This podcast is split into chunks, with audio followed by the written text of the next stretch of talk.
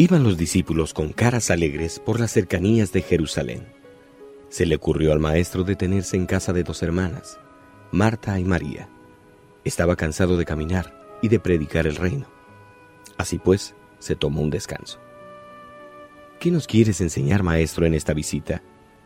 Algo muy importante para tenerla en cuenta en mi nueva vida y en su estilo de vivirla.